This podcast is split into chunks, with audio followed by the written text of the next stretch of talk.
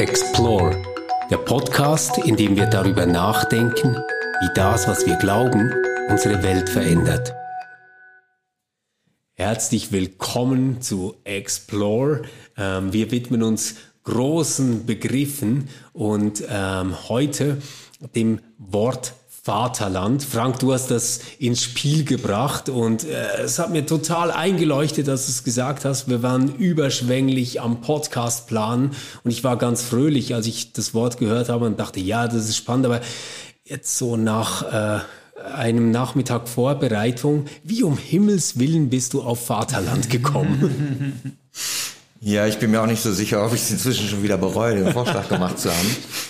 Also mein ursprünglich getriggert hat es bei mir, weil ich in einem ganz anderen Kontext unterwegs war, nämlich in der ganzen Geschlechter- und Gender-Diskussion und mich gefragt habe, äh, wir diskutieren jetzt sehr viel über Geschlecht, Geschlechtszuschreibungen und dann ist mir der Begriff Vaterland eingefallen und ich habe mir überlegt, ja spielt äh, diese Diskussion, haben die auch irgendwelche Auswirkungen auf diesen Begriff? Das war meine erste Assoziation. Die zweite Assoziation war, äh, ich habe jetzt einiges gelesen und auch gearbeitet äh, zu dem Ukraine-Krieg und auch zu der russisch-orthodoxen Kirche und ihrer Rolle mh, hm, zur Legitimation äh, der russischen Besetzung. Und dort spielt ja das Heimatland, wir wissen in der orthodoxen Theologie eine ganz besondere Rolle. Und äh, wir aus der westlichen Kirchen, äh, wir haben da schnell so eine Haltung, so nach dem Motto, das, das geht ja überhaupt nicht und das ist so weit entfernt von unserer eigenen Theologie. Das ist sicherlich auch theologiehistorisch richtig, aber die, äh, es wäre natürlich etwas vorschnell zu sagen, für uns spielt Vaterland, Heimat und so weiter gar keine Rolle. Und deshalb meine Rückfrage, ja, was, was macht eigentlich, was machen wir mit diesem mhm. Begriff Vaterland, wie immer wir ihn auch verstehen? Und äh, die dritte Assoziation, die ich hatte, äh, wenn ich, was mir so spontan einfällt, wenn ich so an biblische Texte denke, dann ist das immer eine Absage ans Vaterland. Dann, Im Alten Testament äh, zog der Abraham los und seitdem laufen sie und laufen sie und kommen irgendwie nie an. Ja. Und das äh, Neue Testament äh, hat im Grunde genommen diese Vorstellung adaptiert und äh, wir, wir, die Christinnen und Christen laufen auch immer noch. Ja. Und die Heimat ist immer noch nicht erreicht. Ja, also das ist ja eine sehr interessante äh, Ausgangslage, die wir jetzt haben. Also wir haben Gender, wir haben russisch-orthodoxe Theologie und die Bedeutung von Heimat und Vaterland. Ähm, und dann haben wir sowas wie eine Heimatlosigkeit, die unsere Religion äh, immer wieder heimsucht und gegen die wir aber kulturell auch immer wieder anzukämpfen wissen. Darauf werden wir bestimmt noch mhm. zu sprechen kommen. Elio, du mit einem etwas französischeren mhm. Ohr, ähm, woran hast du gedacht? Also ich habe mich, in, also erstens muss ich nachdenken, Vaterland, was würde ich hier für, für ein Wort auf Französisch benutzen? Eigentlich für das Patrie. Und Patrie kennt man eigentlich auch ein bisschen auf Deutsch, ja, oder? Ja. Patriotismus kennt genau, man jedenfalls Patriotismus als Wortschatz. Ich weiß nicht, ob Patrie an und für sich so, so benutzt wird. Also ein sehr starker Begriff im französischsprachigen Bereich wegen unter anderem äh, seine, die Art und Weise, wie er in der französischen Revolution benutzt wurde. Also man kennt ja immer diese ersten Wörter der Marseillaise. Allons enfants, en marche de la patrie. Ja, ja. fast. so, so ungefähr, aber guter Versuch, Stefan. Ah nein, allons enfants de la patrie. Ja, ja. Genau. Und ja, und dann habe ich mich mal interessiert. Ich, ich mache so, so wirklich eine ganz starke Assoziation zwischen Patriotismus, Nationalismus. Also irgendwie geht ja, das für ja. mich ein bisschen zusammen. Mhm. Und ich war ziemlich erstaunt zu sehen, dass wenn man sich anschaut, wie der Patrie, Patrie-Begriff in der französischen Revolution funktioniert, also in der Aufklärung eigentlich vorgedacht, äh, dass man, man kann das nicht direkt mit Nationalismus identifizieren. Das sind eigentlich andere Welten, also auch gefährliche Welten, muss man auch sagen. Äh, ja, und das, das hat mich interessiert, auch zu sehen, wie, wie gegenwärtig die, dieser, dieser Lexika war in verschiedenen ähm, äh, äh, Kantonalhymnen, Nationalhymnen. Ja. Und ja, also vielleicht kommen wir wieder darüber auf, zu sagen. Auf jeden also, Fall ja. sollten wir darüber auch sprechen, weil es kommt ja auch in unserer äh, Nationalhymne, dem Schweizer Psalm, genau. prominent vor. Es kommt in der deutschen Nationalhymne vor. Und trotzdem muss ich gestehen, ähm, mein, meine erste Assoziation ähm, hat wirklich so direkt was mit Nazi-Deutschland, mit ähm, Nationalsozialismus zu tun. Ich habe ähm, da auch gefunden, wie die Rede ähm, vom Vaterland immer wieder auch instrumentalisiert worden ist.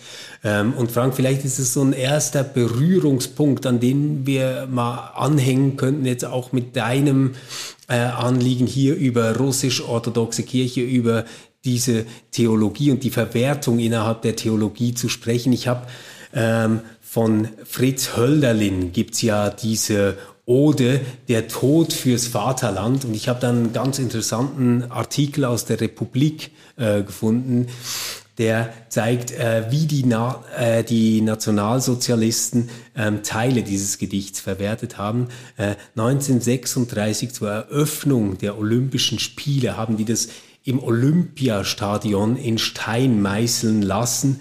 Ähm, und das geht so, lebe droben, o Vaterland, und zähle nicht die Toten, dir ist Liebes nicht einer zu viel gefallen. Mhm. Ähm, also äh, wahrscheinlich kein Zufall, dass ich in der Schweiz aufgewachsen, doch ziemlich deutsch geprägt, hier als allererstes an die Nazis gedacht mhm. habe. Du hast jetzt an Russland stark äh, gedacht, Frank.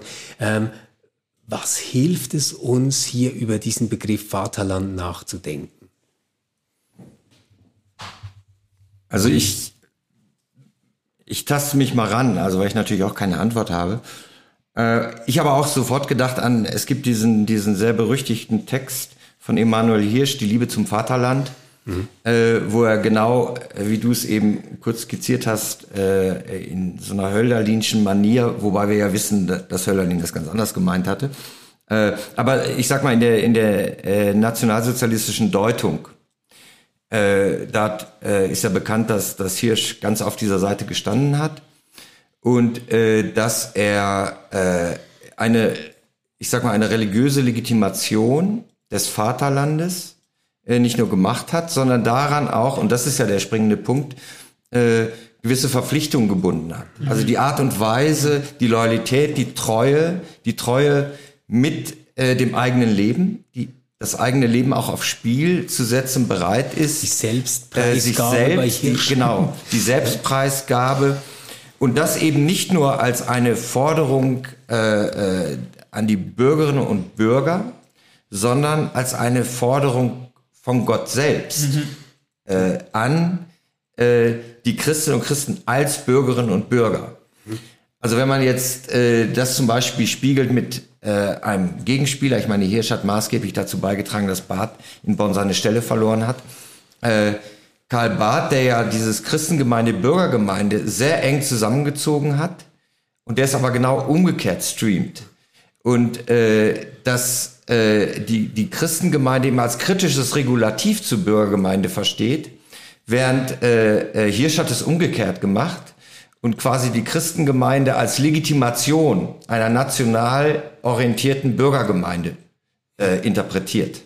Beide scheinen aber irgendwie das Bedürfnis zu haben, die Christenheit in der ein oder anderen Form als eine Art kulturelle Avantgarde äh, in, ins Spiel zu bringen, oder?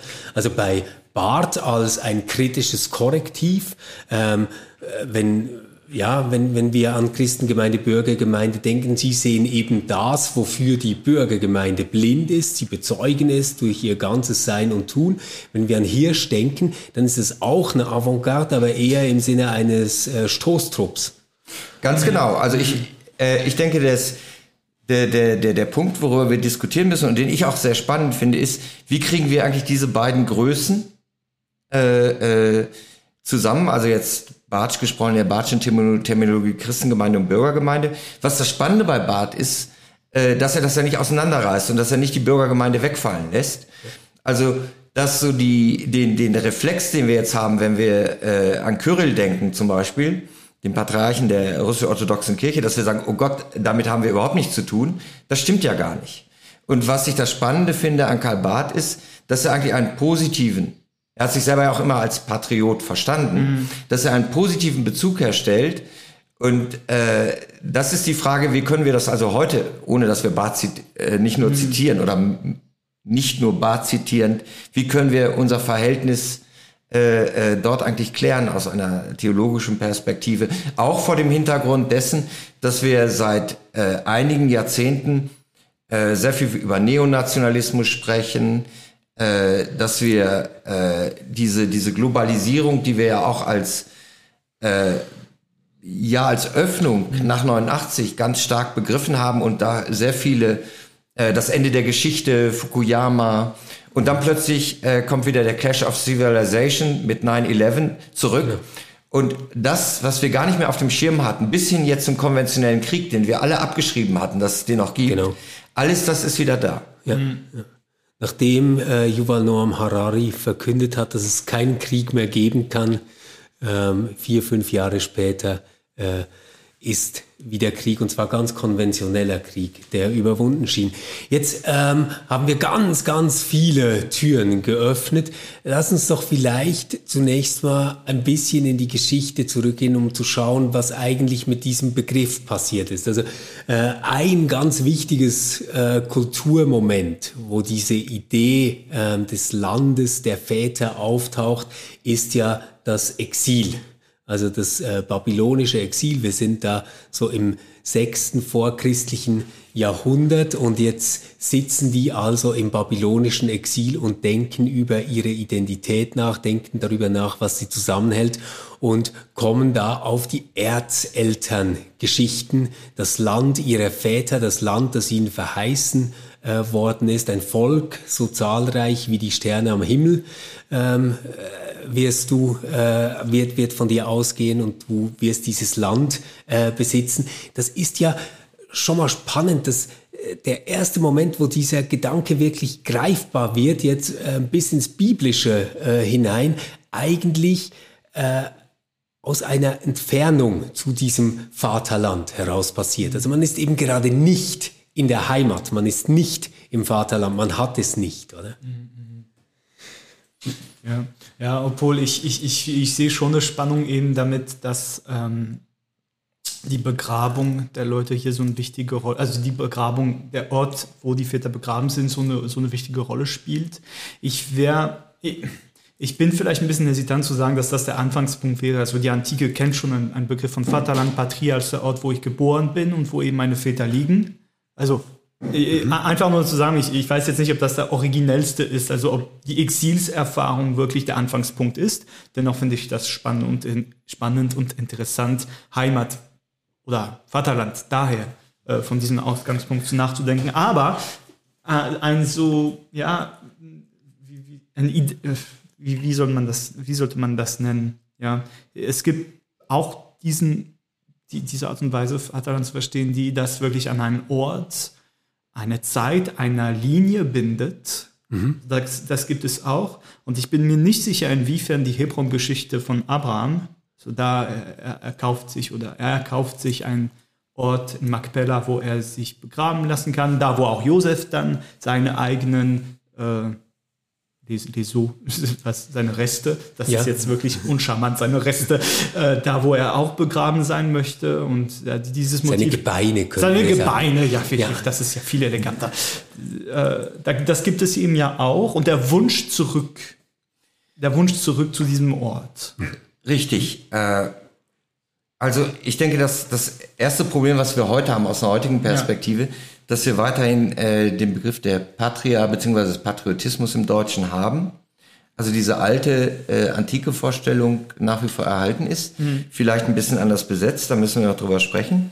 Dass aber der Begriff der Nation äh, erst sehr viel später auftaucht. Eigentlich äh, äh nach, der, nach der Aufklärung, also im 18. Jahrhundert, ist es, äh, äh, fängt der Nation, der Nation, der, der Nationalstaat äh, taucht irgendwie in der okay. Weltgeschichte und, auf. Und wie unterscheidest du dann diese zwei Begriffen, wenn du sie wirklich klar unterscheiden sollst? Wie machst du das? Äh, also ich denke, dass es ist schwierig, sie klar zu unterscheiden. Ja. Also einmal der Nationalstaat ist natürlich der geografische Ort ne, in einem Koordinatensystem. Mhm. Äh, klar zu merken. Die, die, die äh, Patria ist äh, äh, davon völlig unabhängig, weil die Patria wird erstmal erzählt. Ne? Das ist die Geschichte der Väter, der Herkunft äh, das ist ja das Interessante, wenn wir, wenn wir die alttestamentlichen Geschichten uns anschauen, dann sind die Menschen nicht dort, wo ihre Väter beerdigt sind und begraben liegen. Mhm. Äh, dann ist das eine Sehnsucht, die damit zum Ausdruck kommt. Und ich meine, äh, äh, schon Cicero hat gesagt, ubi bene, ibi patria. Also wo es mir gut geht, ist mein Vaterland. Mhm. Also das hat nichts mit Herkunft zu tun. Nation äh, Nati, äh, äh, äh, Naski, also geboren werden, das ist ganz klar die, Her die Herkunft. Äh, und zwar die Herkunft äh, äh, dort, wo ich geboren bin. Mhm. Und mir scheint eine wichtige Unterscheidung schon zu sein, dass äh, deshalb spielen ja auch Genealogien, gerade in nomadischen Gesellschaften, eine solche Rolle, die also keine fixen Orte haben, dass dort der Name, die, die Herleitung von einem Namen eine viel größere Rolle hat für die eigene Identität als der Ort, von dem ich herkomme. Hm. Ich, ich, glaube auch, das ist das Interessante, wenn wir über Orte jetzt im Alten Testament nachdenken und Identität. Ähm, dann haben wir einerseits dieses große Glaubensbekenntnis, ähm, dein Vater war ein herumirrender Aramäer, oder? Also wo, wo eben kein Ort, sondern die Genealogie steht.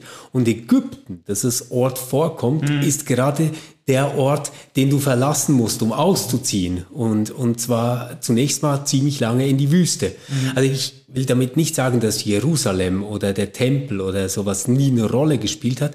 Ich glaube nur, ähm, dass wir hier nochmal ähm, einen wichtigen Moment ähm, von Patria von, von Vaterland mitbekommen, nämlich als etwas, das zunächst mal in einer Geschichte oder in mehreren Geschichten, in mehreren Geschichten, die dann auch kompiliert werden können, ähm, erzählt werden muss. Jetzt hast du den Nationalstaat ins Spiel gebracht, Frank. Da, da hätte ich ja die These, dass der Nationalstaat eigentlich so ein erster Versuch einer ganz bestimmten Universalisierung ähm, des Vaterlandes ist, nämlich indem man sagt, nicht nur diejenigen, die diese Geschichte teilen, nicht nur diejenigen, die zu diesem Sprachraum gehören, sondern alle in diesem geografischen Ort verbunden gehören zur Nation. Mhm. Also die Nation ähm, ist quasi nochmal inklusiver gedacht als das Vaterland. Mhm. Weil, weil eben gerade diese Herkunft und Teil dieser Story zu sein, nicht mehr die Grundlage ist. Also die Nation ist irgendwo kälter, aber sie ist auch inklusiver. Äh, in, dieser, in diesem Verständnis von Nation hast du noch nicht unbedingt den rassistischen Unterton oder rassistische Element, das man im 19. Jahrhundert hat. Oder ist das schon gegenwärtig? Ja, ich, ich glaube, der Rassismus ist ja. eine weitere Universalisierung ähm, des äh, Nationengedankens. Ähm, ja. weil, weil der Rassismus, ähm, also so schrecklich der ist und, und so falsch er ist, ähm, konzeptionell dazu fähig ist, auch noch einmal unterschiedliche voneinander abgegrenzte Nationen zu verbinden. Natürlich um den Preis, dass jetzt nicht mehr alle, die zu diesen Nationen gehören, mhm. dann auch zu dieser Rasse gehören. Ja, hätte ich ihm gedacht, weil der, der Gleichheit, also was du beschreibst, was mit der Nation hervorkommt, ist so ein Gleichheitsprinzip. Also es wird möglich, auf einem selben Territorium Gleichheit zwischen den verschiedenen Bürgern zu erzeugen. Und was sowas in, in dieser Richtung, oder? Ja, aber nicht eine Gleichheit jetzt in einem marxistischen Idealzustand äh, ja. gedacht, oder? Also es gibt das Zivilgesetzbuch, es gibt Regeln, wie ja. gewirtschaftet wird, all ja. das. Aber es ist eine Einheit. Es ist eine Einheit, die eigentlich durch nichts mehr begründet werden muss, außer dass sie nationale Grenzen hat, die man sichern okay. kann und die man bereit ist zu verteidigen oder gegebenenfalls auch zu erweitern. Weil, der Rassismus ja. jetzt wiederum, der hat eigentlich ähm, dazu noch, noch mal das Verhältnis, dass er ja zu einem großen Konflikt zwischen Nationalstaaten führen müsste.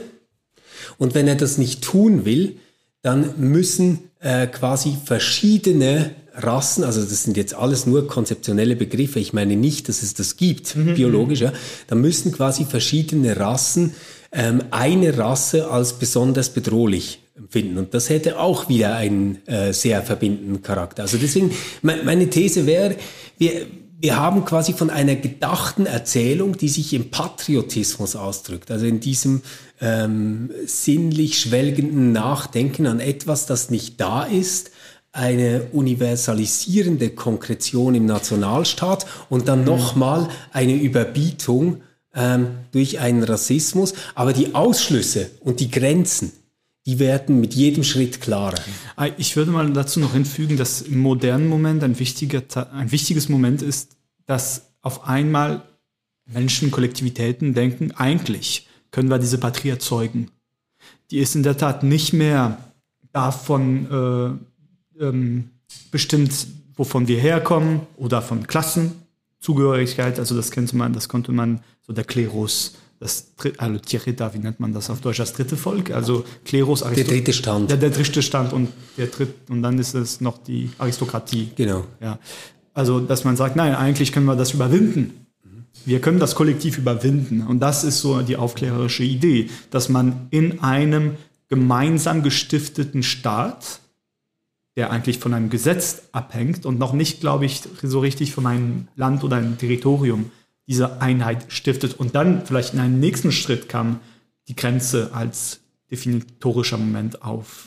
Ich glaube, wir müssen aber, damit ist ja noch nicht geklärt, warum, warum kommt es überhaupt zum Nationalstaat? Mhm. Äh, ich meine, die Menschheitsgeschichte ist die längste Zeit ohne Nationalstaaten ausgekommen. Gut, das hängt sicherlich äh, vor mit der, mit der agrarischen Lebensform, äh, äh die, die davor dominierten äh, und so weiter und so fort, mit der, mit der Technologisierung, äh, mit der äh, Zivilisation. Aber äh, das Interessante, äh, wenn, wenn ich nochmal ins Alte Testament zurückgehe, gehe, ist ja, dass der Begriff des Vaterlandes dort auftaucht, immer außerhalb des Vaterlandes. Ja. Äh, die, die, die, der, der, das Vaterland als gedachter Begriff in, in der Fremde, im, im Exil, äh, das, ist, das ist der eine Punkt. Und plötzlich wird es, äh, was du universalistisch nennst, würde ich sagen, ist ja, würde ich erstmal sagen, ist zumindest auch oder zuerst essentialistisch. Plötzlich entspricht okay. dem etwas ja, in der Welt. Ja, ja. Und die Frage ist, warum ist das so? Und wenn ich mir anschaue, es gibt eine zweite Bewegung, äh, äh, die natürlich mit der Neuzeit und Aufklärung einsetzt, und das ist die Erfindung des Individuums, mhm. des autonomen Subjekts. Mhm. Plötzlich ist der, äh, äh, der Mensch als Person vereinzelt zu denken. Mhm. Und was verbindet eigentlich noch eine Person mit einer anderen? Mhm das war ein Gedanke, der vorneuzeitlich überhaupt nicht gemacht werden musste. Ja, also wir erleben es heute noch, wenn wir, wenn wir anschauen, die, die kontinentalen Menschenrechtserklärungen, zum Beispiel die Banjul-Charta, die afrikanische, die kollektive Menschenrechte kennt, was für uns undenkbar ist. Für uns sind Menschenrechte immer nur das Eins, die, die Person, und zwar immer nur der Person, nicht der Mensch, sondern die Person, die über diese Rechte verfügt und diese Rechte gegenüber jeder anderen Person, genau. auch dem Kollektiv und wem auch immer dem Staat über in Anspruch bringen kann. Wenn wir also von dieser Person ausdenken, ist das erstmal das äh, ein Stück weit der Hauptsche, äh, der, der auf in die Welt guckt und plötzlich sieht, uff, alles Wölfe um mich rum. Mhm. Ja. Und wie kriege ich diese Wölfe im Griff? Und wenn man sich anschaut, die, der Nationalstaat ist eigentlich eine, eine, die Manifestation dieser Hobbschen Idee. Auf einer kollektiven Ebene. Genau, der Leviathan, nicht? Der, der starke Herrscher, wo der Körper aus all diesen Bürgerinnen und Bürgern äh, besteht, mhm. die ihm zustimmen. Das heißt, wir müssen künstlich per Zivilisation oder Kultur ein einigendes Band schaffen. Und das funktioniert natürlich nur, äh, äh wenn du noch die, das Verbindende rausfindest. Mhm. Nicht? Schon Aristoteles hat gesagt, äh, im Grunde genommen, äh, äh wir, wenn wir uns die Welt anschauen, um uns rum, in die Fremde gehen, also sage ich mal als Touristin oder Tourist in die Welt gucken, stellen wir fest, anderswo sind die Menschen eigentlich ziemlich ähnlich wie wir. Also ja. was unterscheidet sie eigentlich? Und der Nationalismus schafft ja etwas, was vielleicht sonst gar nicht selbstverständlich wäre, Differenzen, uns Differenzen äh, sichtbar zu machen oder uns. Zu lernen, in Differenzen, in Unterscheidungen zu denken, die es vielleicht ohne den Nationalismus gar nicht oder den Nationalstaat gar nicht gäbe. Ja. Ja, ich, ich finde da auch noch spannend, dass, äh, du hast vorhin angesprochen, dass, dass wir ja auch antike äh, Figuren haben, einer Konzeption ähm, vom, vom Vaterland. Und ich glaube, das berührt sich jetzt nochmal auf eine andere Weise mit dem, was du sagst, Frank, weil wir natürlich auch äh, stark Konzeptionen haben von ähm, Patri, von, von Vaterland, die sich wirklich mit einem konkreten Ort und mit einem konkreten Boden verbinden. Mhm. Wir haben aber auch da schon ähm, die Tendenz, das Ganze kosmopolitisch zu verstehen. Also ich ja. bin ein Erdenbürger, das ist das eine. Und dann den großen platonisch-neu, platonischen Widerspruch, der sagt, nein, stimmt überhaupt nicht, zu Hause bist du gar nicht in dieser Welt, ähm, sondern wenn du irgendwo äh, zu Hause bist, dann eigentlich äh, nur in diesem Kosmos Noetos. Und, und das ist die wahre Heimat. Und das zieht sich ja durch in der Christentumsgeschichte, also bei Augustin direkt greifbar, unruhig ist unser Herz, bis es ruht in dir. Ähm, also diese ganze Schwelgerei, die dann ähm, quasi von einem gedachten Vaterland, von einem gedachten Vater Gott her ähm, die ganze Zeit eine Analogie zur Welt schafft und diese Welt als das Uneigentliche mhm, ausdrückt. Also in der Welt haben wir eben keine Heimat. Ich würde auch sagen, dass äh, gerade in der reformierten Theologie, wenn wir Calvin anschauen, Calvin, der seine ganze Theologie eigentlich als Flüchtlings oder als Flüchtling und vielleicht sogar als Flüchtlingstheologie konzipiert, der sich selbst immer mit David äh, vergleicht. Äh, vergleicht, der auf der Flucht ist, ja. nicht mit dem David als König. Ja. Äh, so wie er sich selbst verstanden hat und wie auch seine, äh, deshalb auch für ihn ist die Kirche das Zelt ne? und nicht der äh, nicht das Haus hier. Das Haus, ja. das in Stein gemauert, was man nicht bewegen kann. Mhm. Und diese Grundfigur, das, das hat ja Levinas mal sehr schön äh, an dem äh, Vergleich zwischen Odysseus und Abraham festgemacht, dass er sagt, Odysseus ist halt der, der zwar alles Mögliche und Unmögliche erlebt, aber immer ganz klar seine Heimat vor Augen hat, in die er zurückgehört. Und Abraham, der nichts hat als ein Versprechen. Ja. Und äh, diese Heimat gibt es nur als Versprechen, gibt es nur als Wort oder als Narrativ. Und er äh, sieht sie nicht. Und er sieht sie nicht, genau. Was aber vielleicht noch verschieden von der, Neu von der neuplatonischen Version ist, ist, dass man diese Heimat schon als Wirklichkeit in der Welt erhofft und nicht nur als spirituelle, geistige, noetische äh, Andersheit dieser Wirklichkeit. Und, und ich, ich, ich glaube halt, wir haben immer diese beiden äh, Lesarten, Tendenzen und Hoffnungen. Also auch im, im Christentum gibt's beides, oder? Also die einen, die hoffen auf Gottes Reich somewhere else, wo alles in Ordnung gebracht wird, wo eine ähm, uns total überwältigende Gerechtigkeit plötzlich hergestellt wird und die sagen quasi, na ja, also Gerechtigkeit hier auf Erden, das wird's nie geben. Mhm. Und es gibt die andere Lesart der genau gleichen Story, die sagt, na ja, also ohne ähm, ein irdisches äh, Jerusalem kriegst du kein himmlisches. Ja. Wie deutet ähm, man halt diese Verse im Hebräerbrief, wo eben gesagt wird, denen wurde eine, also ein, ein Vaterland versprochen ja. und Gott hat für sie eine Stadt vorbereitet. Genau, also, also die, die, die Polis die, oder die, ja, genau. die, Polis. Ja, und ich, ich glaube, ich glaube, in dieser Spannung, ähm, die sich ja durch die ganze Geschichte hindurch nicht auflöst, bleibt das Christentum ständig in seiner Verhältnisbestimmung gegenüber dem Staat und später natürlich auch gegenüber der Nation. Ähm, es, es gibt äh, auch 33, die, die der Nation um den Hals fallen und es gibt die, die sagen, jetzt äh, müssen wir erst recht in den Widerstand äh, gehen. Oder? Man kann ja vielleicht sogar, das erste Drama findet ja schon viel eher statt mit der konstantinischen Wende. Ja, klar. Äh, Im Grunde genommen ist es doch diese, diese Spannung, die auftaucht in dem Moment, äh, äh, wo die christliche Gemeinschaft zur Staatsreligion wird. Das heißt also, äh, äh, so etwas wie ein Boot, einen Raum bekommt, und zwar einen geografischen Raum, äh, eine politische Macht äh, legitimiert wird durch die politische Herrschaft. Und im Grunde genommen geht da ein Stück weit das Drama los. Man könnte sogar auch sagen, mit, mit, mit der Staatengründung Israels ist eine, ist eine weitere Ansatzpunkt, wo dieses Drama losgeht. Ich meine, Israel ist genauso unverzichtbar wie die Kirche, klar. Mhm. Aber das Drama aus einer theologischen Perspektive und die, die Spannung, und wenn wir uns, äh, weiß ich nicht, äh, die Diskussion zwischen Eva Illus und Judith Butler angucken, ja. die es sehr schön auf den Punkt bringen, wenn wir uns das ganz schriftstellerische Werk von äh, Philip Ross anschauen, wo ich, es nur dieses Thema ist, äh, wie gehe ich um, wenn ich plötzlich äh, es eine geografische Manifestation gibt. Das ist ein theologisch enormes Problem.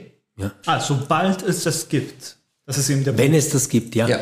Und aber ich, ich glaube tatsächlich auch, das Christentum war in einer rein organisatorischen Weise hervorragend darauf vorbereitet, staatstragend zu sein. Es kannte ähm, die Möglichkeit, Synoden einzuberufen. Es hatte äh, schon Bischöfe zu dieser Zeit. Mhm. Es hatte eine sehr feingliedrige äh, Filialnetzstruktur, mhm. wenn man so will.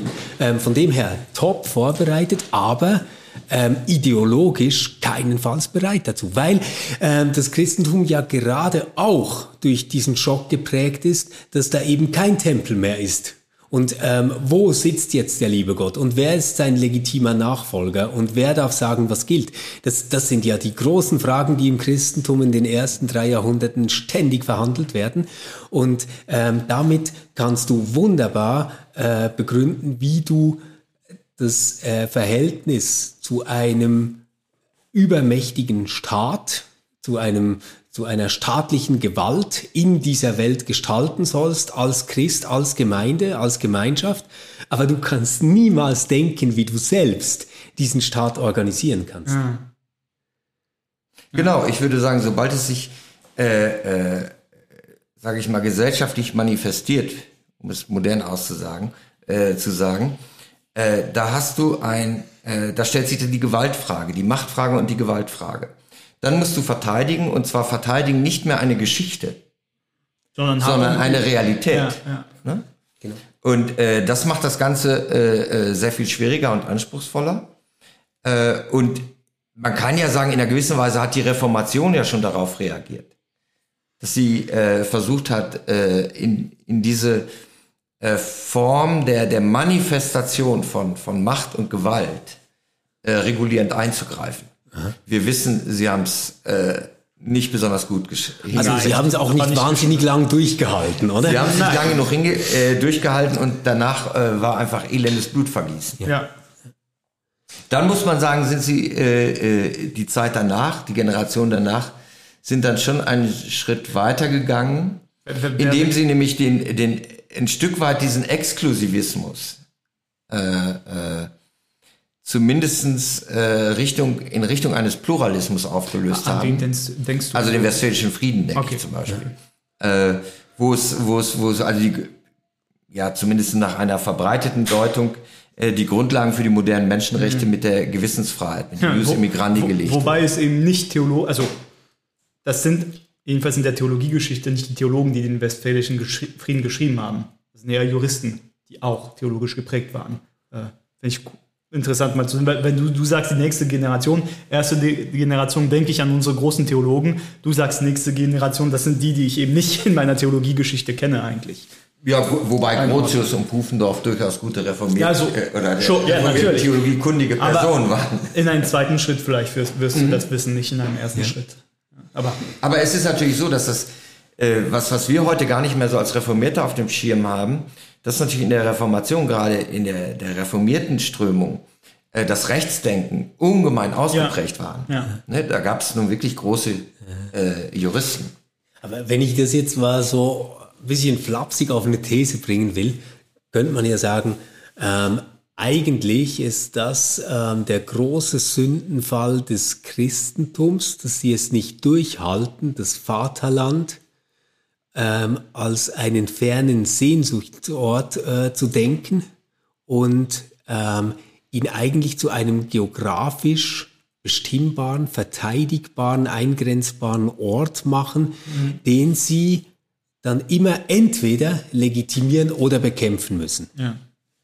Also man, die, die konzeptionelle äh, Sünde des Christentums in dieser Verhältnisbestimmung zwischen Kirche und Staat besteht darin, dass sie dann eben doch in dieser Welt, von dieser Welt sein wollen ähm, und das entweder in einer theokratischen Lesart so haben wollen, dass sie hier das Reich Gottes verwirklichen, dass Gott der König ist, äh, der hier auf Erden äh, regieren soll, ähm, oder so, dass sie sagen, dieser König, dieser Kaiser, dieser Herrscher ähm, ist von Gottes Gnaden und was er sagt, äh, gilt.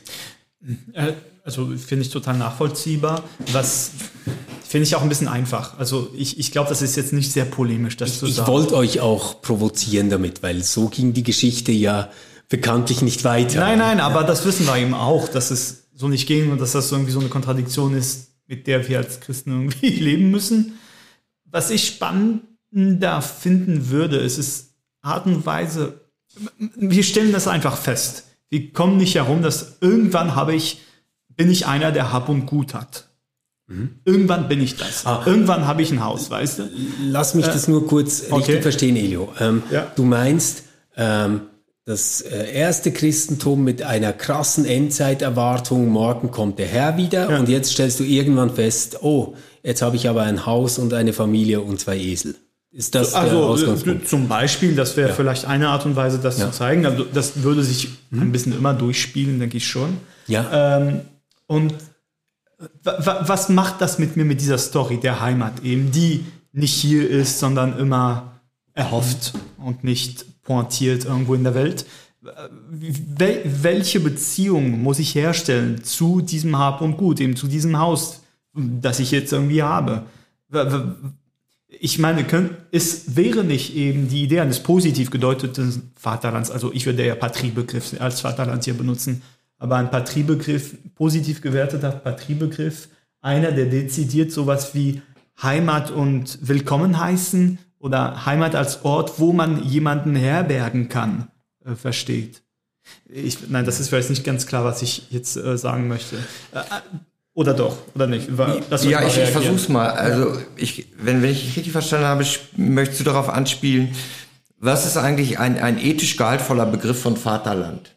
Äh, ja. ähm, wie, wie, schön, und, wie schön deutsch gesagt. Äh, äh, das ist also, das war auch meine, meine Assoziation, die ich eben hatte, äh, Stefan, als du deine Provokation formuliert hast. Äh, ja, äh, dieses, diese, diese, diese ewige Spannung, die wir ja gerade als protestantische Theologinnen und Theologen haben, äh, dieser Rückzug in die Innerlichkeit, äh, dieses äh, was dann auch als Kritik Opium fürs Volk, mhm. äh, Vertröstung auf ein Jenseits mhm. und dann aber ein, ein, ein, eine aktive, ein, sage ich mal, eine aktive Praxis, christliche Praxis, die äh, durchaus auf Weltveränderung oder Kulturveränderung oder nicht wie, nur durchaus äh, sehr sehr stark ja, sehr stark spielt hat, ja. und äh, also keine äh, Weltvergessenheit auf der einen Seite keine Weltversessenheit auf der anderen Seite. Und äh, wie komme ich zwischen Skylla und Charybdis äh, ja, also vielleicht durch. Also ja. wo ist die Mitte? Ja, aber, aber also gerade jetzt die Frage dieser Mitte, glaube ich eben, kann man letztendlich ähm, jetzt aus einer religiösen Perspektive nicht durch einen gangbaren Mittelweg lösen. Mhm. Mhm. Äh, ich ich habe diese Provokation nur deswegen formuliert, weil ja die ähm, theologische Antwort darauf ähm, sehr bekannt ist und sehr wirkmächtig war, also Augustin ähm, mit äh, seiner Idee, dass es eine äh, quasi himmlische äh, Heimat gibt und eine irdische Heimat oder ein, ein irdisches äh, Volk mhm. sein und ein himmlisches äh, Volk sein. Aber Augustinus hat es natürlich beides unter die Herrschaft Gottes gestellt. Mhm. Genau, er hatte den Vorteil natürlich, dass er noch eine Naturrechtslehre auf seiner Seite ja. hatte. Also im, im berühmten 19. Buch seiner Civitas Dei über den Frieden, äh, wo er den Frieden ja äh, durchbuchstabiert, sogar die, die Ordnung des, der Knochen im Körper ist ein Friedensverhältnis. und das ist in der Natur selbst angelegt. Und also im Telos der Natur. Mhm. Äh, auch das geht uns ja verloren. Also das heißt, ja. wir haben im Grunde genommen äh, das Knochengerüst, also auch das, das, das theologische Knochengerüst, was alles, jeder, jedes, alles Sein im Grunde genommen in, einer, in ein bestimmtes Ordnungsverhältnis rückt. Gut, das Sein kann da rausfallen, aber das merkt's dann. Ne? Der Knochen ist gebrochen oder nicht an der richtigen Stelle. Aber dass wir diese Ordnung ja zumindest neuzeitlich äh, nicht mehr voraussetzen können. Ja, und genau an die Stelle tritt ja ein bestimmter Rassismus.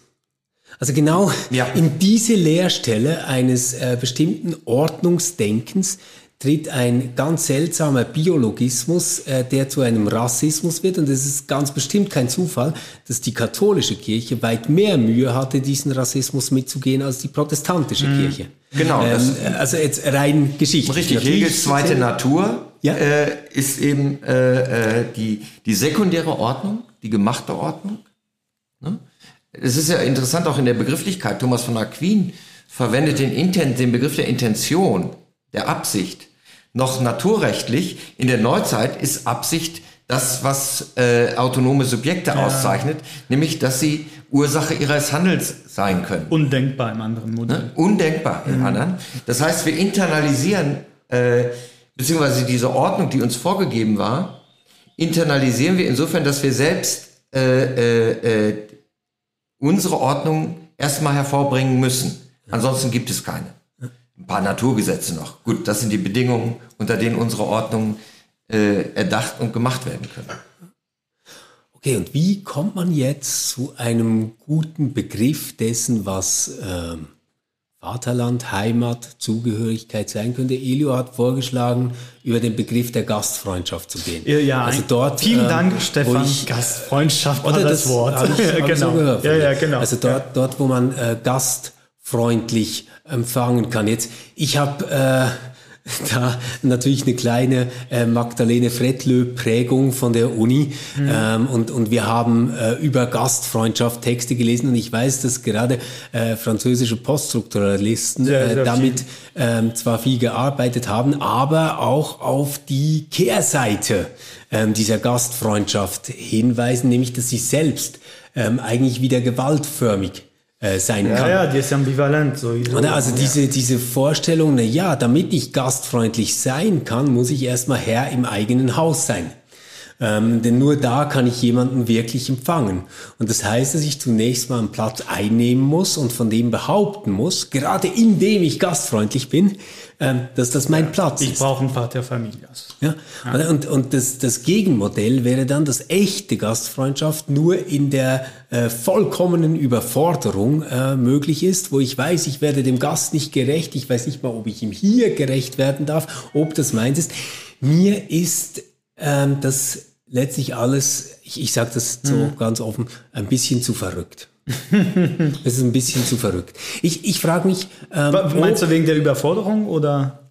Ah, weil, weil ich glaube, dass man hier sowas wie Intentionalität und Recht ähm, in einen Topf wirft und zu heiß kocht.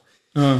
Ähm, das, das, was ich mich aber die ganze Zeit immer wieder frage, wenn ich über Kirche und Staat, Religion und Staat äh, nachdenke, ist, ob wir nicht zu einer sehr viel ähm, tiefer gelegten, pragmatischeren Verhältnisbestimmung mhm. kommen könnten, mhm. in Analogie dessen, was zum Beispiel Paulus formuliert hat über die Ehe.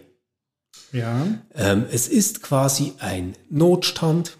Ähm, wir müssen das irgendwie organisieren hier, damit Zusammenleben mit möglichst geringem Schaden für alle Beteiligten möglich ist. Ähm, und das ist halt dann das, was wir hier als weltliche Ordnung haben. Mhm. Und wir gestalten diese weltliche Ordnung in einem Bewusstsein, dass sie vorläufig ist, nicht all das trifft, wozu wir eigentlich gedacht wären, nicht all das trifft, was unsere Sehnsüchte wären. Aber gerade in diesem Eingeständnis könnte sie so herrlich antitotalitär sein. Mhm. Ja, ich denke, das wäre der eine Punkt und ich glaube, komplementär dazu käme, äh, dass äh, wir die ja die Narrative weiterhin haben von dem Vaterland und äh, äh, wenn wir die biblischen Narrative oder das große biblische Narrativ, was sich durchzieht, nehmen, äh, dann fängt das ja bei der bei der Schöpfungsgeschichte an und die Schöpfungsgeschichte ist äh, äh, behauptet eine Genealogie, die uns mit jeder anderen Person auf dieser Welt verbindet. Mhm. Äh, und es ist eben diese Erzählung. Und der Punkt ist, was, was vielleicht das, das, das Emanzipatorische äh, äh, dieser, dieser Erzählung ist, dass dem nichts in der Wirklichkeit entsprechen muss, weil es äh, ihren Ort oder weil die Genealogie ihren Ort in der Erzählung hat, diese Erzählung aber insofern wahr ist, weil sie selber immer mit der eigenen Hoffnung verbunden ist, weil ich selber Teil dieser Erzählung bin. Und ich sage diese, ich würde mal provokant formulieren, die Idee der Menschenrechte mhm. ist so real wie die Erzählung äh, real mhm. ist. Und zwar wie wir, wie wir selbst uns als Teil dieser Erzählung begreifen und wie jede andere Person Teil dieser Erzählung ist. Und es wäre ein Fehler, wenn wir jetzt versuchen, die, äh, diese Erzählung äh, verifizieren zu, zu, wollen, wie wir irgendwie, weiß nicht, ein Gesetzbuch schreiben oder wie Elio sein Haus und seine zwei Esel äh, abends besucht und begrüßt. Hm. Dem entspricht natürlich, da, da gibt es keine Analogie. Und trotzdem äh, ist, besteht der Wert in der, der Erzählung und vielleicht sogar der Wert deines Hauses und deiner Esel darin, dass es diese Erzählung auch gibt. Dass ja. sie auch sein muss. Mhm. Ja, und, und genau da beobachten wir doch in der Gegenwart, dass das ständig kippt. Also wir haben eine Erklärung der Menschenrechte, die sich selbst als ein Postulat ähm, einführt, äh, indem sie im Bekenntnischarakter formuliert, dass sie hier etwas nicht hintergehbares, nicht mehr letztbegründbares einführt, das für wahr gehalten wird. Ähm, das, das wäre die Erklärung der Menschenrechte. Was daraus aber dann doch ziemlich rasch steht, äh, kulturell und politisch, äh, sind quasi Nationalstaaten, Regionen, die sich selbst als Vertreterin oder Agenten ähm, dieser Erklärung sehen und anderen zuschreiben, dass sie da nicht dazu gehören. Mhm. Genau dasselbe passiert mit der Idee von Heimat oder Vaterland, wenn wir jetzt an Russland denken. Dann ist es der dekadente Westen gegen das Großslawische Reich.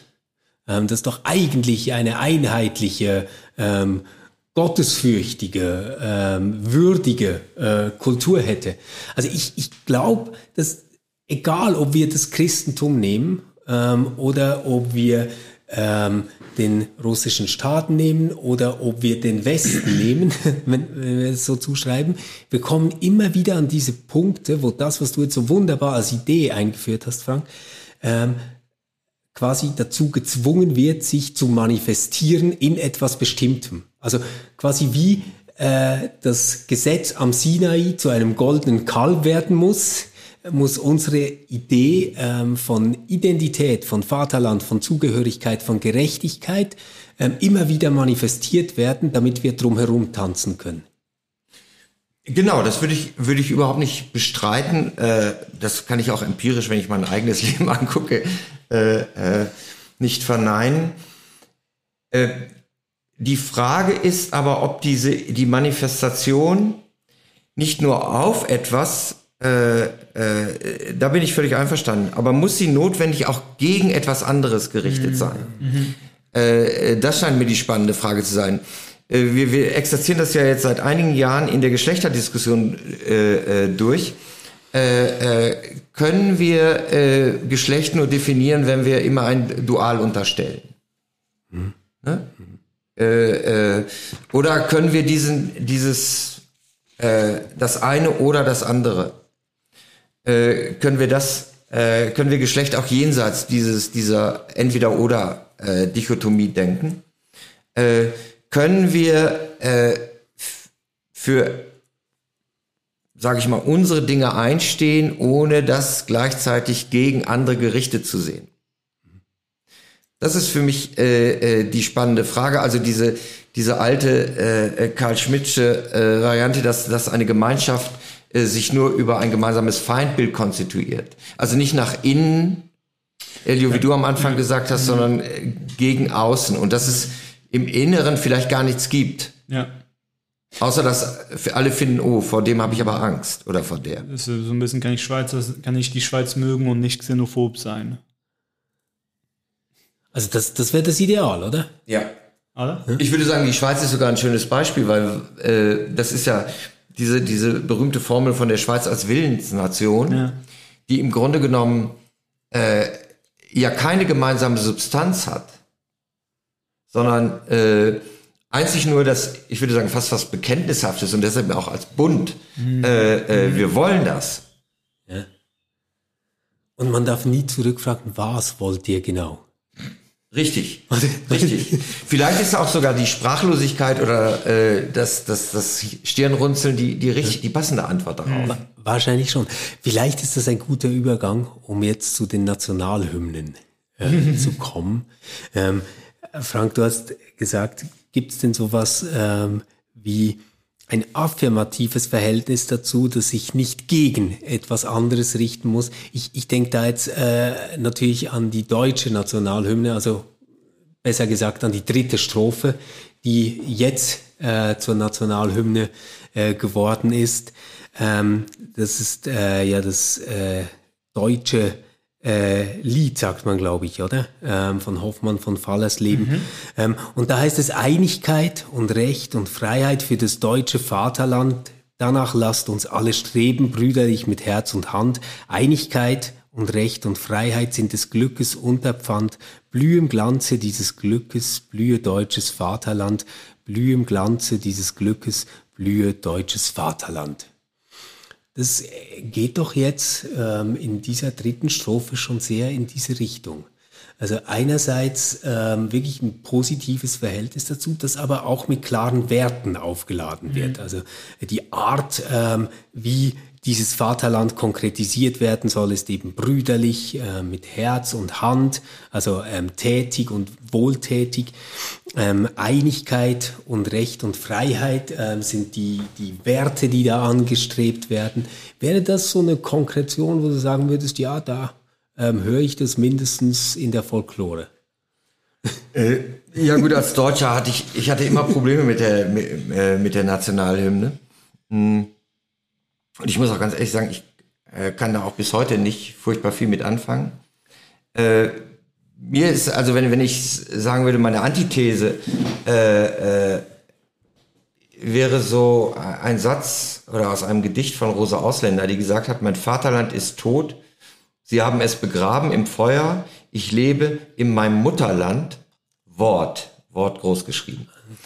Äh, das wäre nochmal so eine, eine sehr schöne äh, prosaische Umschreibung dessen, was, oder lyrische Umschreibung dessen, was ich gemeint habe. Äh, für mich ist es nur als Narrativ äh, äh, Vaterland greifbar. Äh, ich kann mich äh, in meiner Zeit in Deutschland, vor allen Dingen an meiner Kindheit, überhaupt nicht erinnern. Ich glaube, das war kein Wort, was zum Beispiel in meiner Familie vorkam. Äh, mein, meine Mutter geflohen, äh, mein Vater mit 16 in der Kriegsgefangenschaft. Also ganz spezielle Biografien, die sehr mit der Geschichte verbunden sind. Äh, und es gab eigentlich immer nur Geschichten. Der Begriff Vaterland tauchte nicht auf und diese, ich würde sagen, diese, wenn, wenn ich sowas habe wie eine deutsche Identität, hm, dann sind das die Geschichten, äh, die meine Eltern erzählt haben. Und zwar immer aus einer Fremde.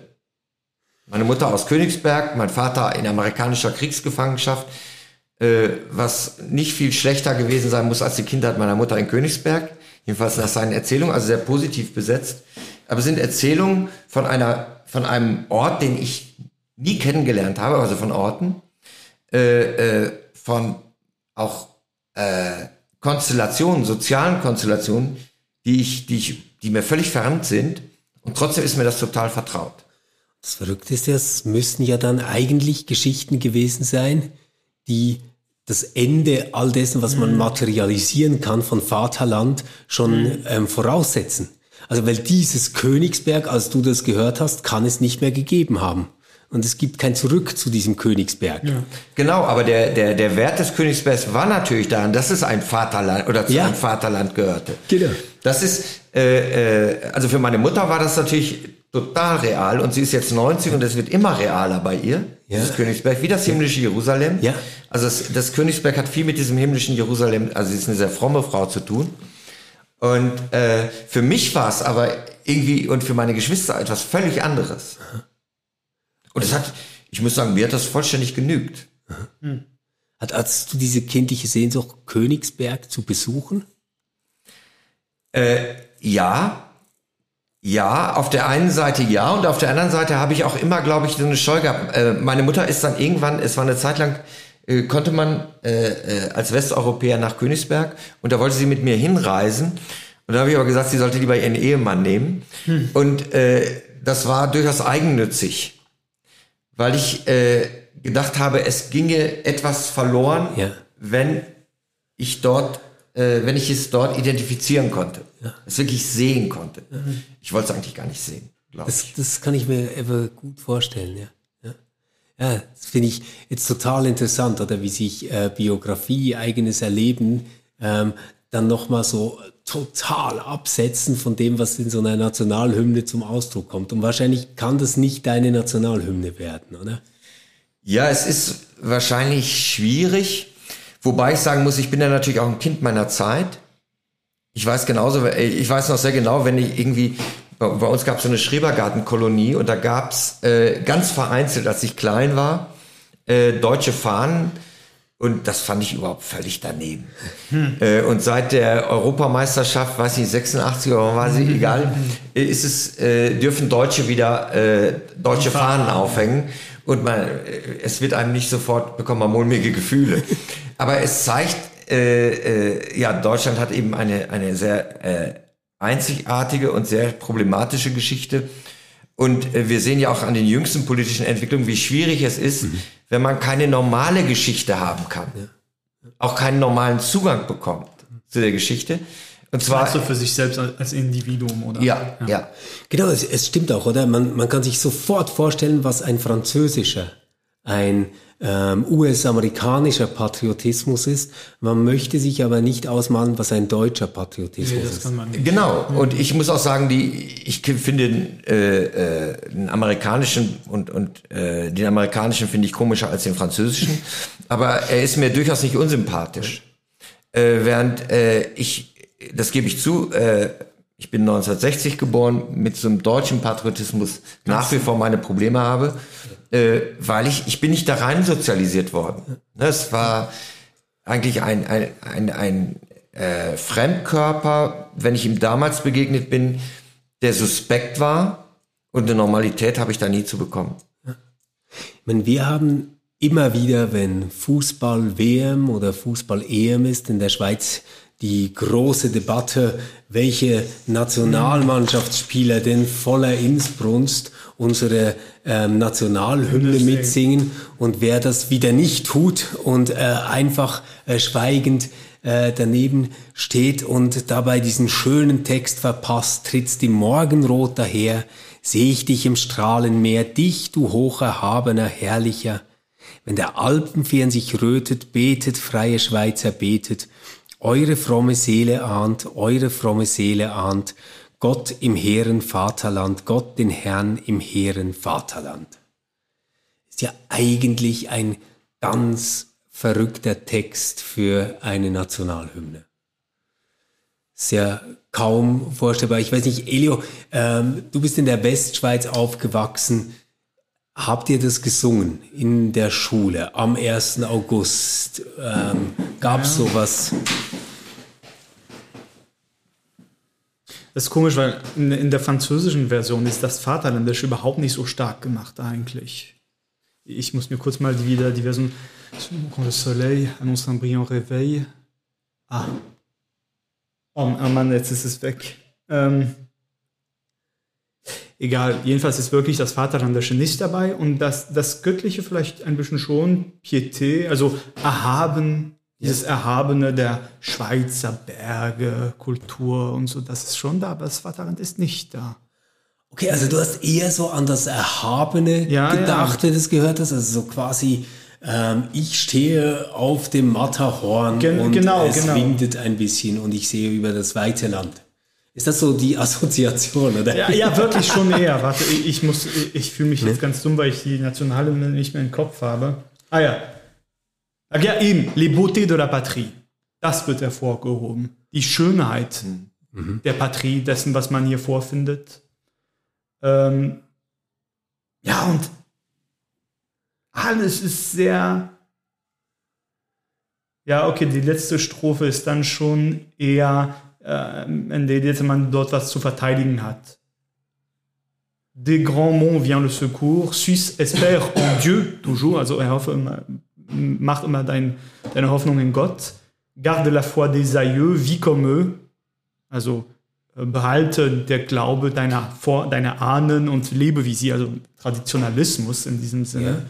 Und sur l'autel de la patrie, mette bien ton cœur ta vie, da, das ist schon stark. Okay, die letzte Strophe ist stärker, man kommt aber irgendwie nie dazu. Nein, also ich äh, habe noch nie die letzte äh, Strophe der Nationalhymne gehört. Aber sur l'autel de la patrie, das heißt auf ja. den Schrein der, den Schrein? Ja. Dem Grab?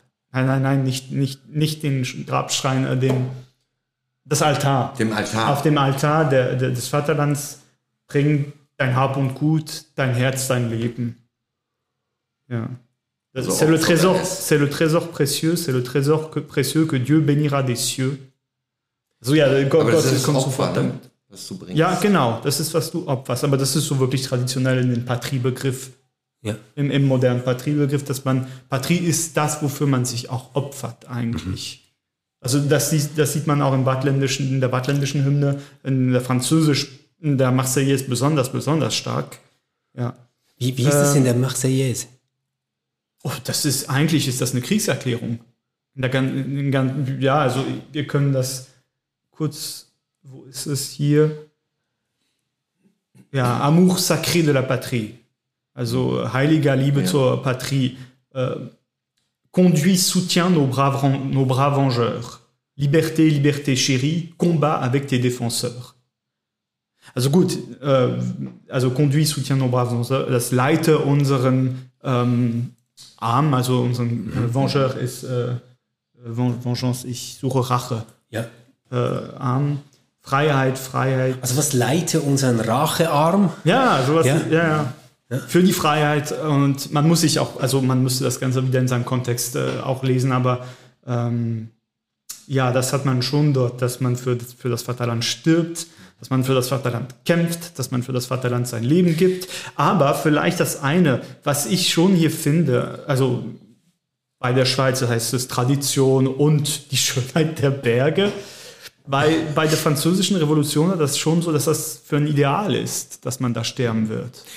Ich wollte gerade fragen, was macht für dich den Unterschied aus? Ich meine, äh, in, der, in, der, in der schweizerischen Nationalhymne kommt dann der Gott doch noch auf. Und ja, der genau. Altar äh, ist assoziiert äh, irgendwie noch mit dem Tempel. Ja, könnte, könnte, ja. Oder könnte. Ja. Äh, das ist ja in der, in der Marseillaise nicht.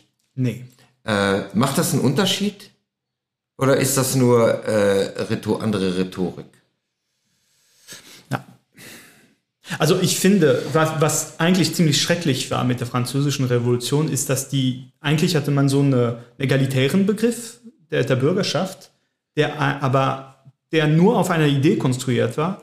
Und im Namen dieser Idee konnte man wirklich sehr, sehr schnell jemanden für äh, unmenschlich mhm. äh, ernennen.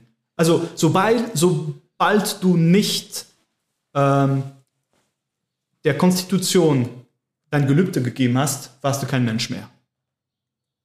Weil das Ganze nur die Ideologie, also dessen, was wir als Bürger als Ideologie zusammentragen, äh, das Herrschende war. Da, man stirbt für eine Ideologie eigentlich. Also ja, eine Ideologie, die das menschliche Leben zu seinem höchsten Punkt kriegen, bringen soll. Das war so die Idee. Ich finde, dass wenn du Gott im es gibt was Doxologisches in der Schweizer Hymne, die, würde ich sagen, schon, also nicht unbedingt ganz dem entgegenspielt, sondern wenn du Gott ins Spiel bringst, finde ich, dann, dann öffnet das. Man, man kann nicht nur auf Ideen zukommen, man kann nicht nur auf Land, gemeinsames Blut, Kultur zurückkommen. Es, man, man bringt so einen Faktor hinein, der das sprengt, wenn man, äh, wenn man das ähm, ja, wenn man, ähm, jetzt habe ich meine Gedanken verloren. Sorry. Ja, aber vielleicht ist das Vaterland als ein gedachter Ort, den es hier nicht gibt, ein ständiger Konkurrenzbegriff zu diesen starken Ideologiebegriffen. Also äh, ja. wir haben es im äh, Kommunismus, wo die Klasse wichtiger wird ähm, als die Nation. Ähm, wir haben es im Nationalsozialismus, ähm, wo quasi das ganze Vaterland in eins gesetzt werden muss mit der nationalsozialistischen Bewegung und der Treue dazu, ähm, die zu einer sehr äh, blinden, dumpfen äh, Treue wird. Mhm, ähm, mhm, mhm. da würde ich schon sagen, findet sich jetzt in mindestens dieser Strophe, die wir im Schweizer Psalm finden, sowas wie ein kritischer äh, Widerspruch dagegen, weil das Vaterland ähm, zwar etwas ist, was wir nicht haben, ihm aber eben nicht quasi Werte korrespondieren, mhm. ähm, sondern alleine die Praxis des Betens. Ja, genau. Also genau, das, das, das, das finde ich einen ganz gewaltigen Unterschied. Mhm. Ähm, es, es heißt eben dann gerade nicht, äh, das ist das Land der freien, guten, besonders gesegneten Bürger und, und so weiter, sondern das, das, was da steht, betet, freie Schweizer, betet, eure fromme Seele ahnt Gott mhm. im Herrn Vaterland. Wie, wie, das ich, ist, ich, kurz diesen letzten Wort verstehe ich nicht richtig auf Französisch. Gott im Ehren Vaterland. Wie würde es das um, umschreiben, umsagen? Ja. Also ich, ich würde sagen, dass äh, also darum bitten, dass Gott präsent ist in diesem Vaterland okay. mhm. und sich irgendwie manifestiert. Ja, okay. Äh, so will ich das verstehen. Das Interessante ist, äh, beten ist ja nicht, äh, heißt ja, ich kann es nicht selber machen. Eben. Ne? Eben. Ich kann es vielleicht nicht mal selber verteidigen. Und, und es ist noch nicht mal die Idee dahinter, schützen. dass ich ihn quasi herbeireden kann, mhm. sondern es bleibt bei dieser Ahnung. Ja. Es bleibt bei dieser ja. Und äh, von dem her, aber ich weiß, dass viel geschnödet wird über diesen Text, ähm, dass er wirklich ein bisschen nach äh, Toblerone-Schokolade riecht. Aber ähm, das, was, was mir gefällt, ist, dass hier eigentlich ein wirklich antinationalistisches äh, Modell von Patriotismus präsentiert wird, indem man die Stelle ähm, von Werten, die man verteidigen kann, mhm. von Ideologien, denen man folgen kann, die schlichte Praxis des Gebets äh, tritt. Ja. Ja, und das ist auch gut reformiert, nicht? Für die Obrigkeit beten. Genau. Also ich meine, Karl Barths Theologie von vorn bis hinten. Ja. Immer wieder, äh, wenn es knifflig wird, kommt das Gebet. Ja. Es gibt ja auch diese äh, diesen lustigen äh, Radiobeitrag von Karl Barth, wo er über diese Nationalhymne sprechen soll und er mag sie nicht. Und er sagt dann, ja, aber ein Satz darin ist gut, äh, betet, freie Schweizer, betet, äh, das, äh, ja, behaltet das mal im Kopf, äh, Rest äh, könnt ihr. genau. Hey, das hat wieder Spaß gemacht. Wir haben uns vom Hundertsten ins Tausendste äh, geredet ähm, und ähm, was, was wir jetzt gar nicht berührt haben und ähm, was ich unbedingt auch mal mit euch besprechen möchte, aber erst nachdem wir über Mutterliebe gesprochen haben, ist die Muttersprache. Ja. Weil das wäre ja auch mal spannend, drüber nachzudenken, wie denn das Vaterland und die Muttersprache zusammenhängen und warum das eine dem Vater gehört oder vom Vater kommt und das andere von der Mutter. Und ich glaube, da liegt noch ganz viel ähm, für dieses Gender-Thema drin, dass wir jetzt ein bisschen äh, vergessen haben, das wahrscheinlich zu kurz gekommen ist bei der ganzen Machtfrage äh, die wir diskutiert haben. Freue mich, äh, in zwei Wochen äh, mit euch weiter zu sprechen, dann über Mutterliebe. Ähm, danke allen, die bis jetzt dran geblieben sind. Wir freuen uns über Rückmeldungen, Kommentare. Äh, könnt ihr uns gerne entweder direkt beim Podcast unten dran schreiben auf der Webseite oder ihr findet unsere E-Mail-Adresse auf www.frefblog.ch. Tschüss. Tschüss.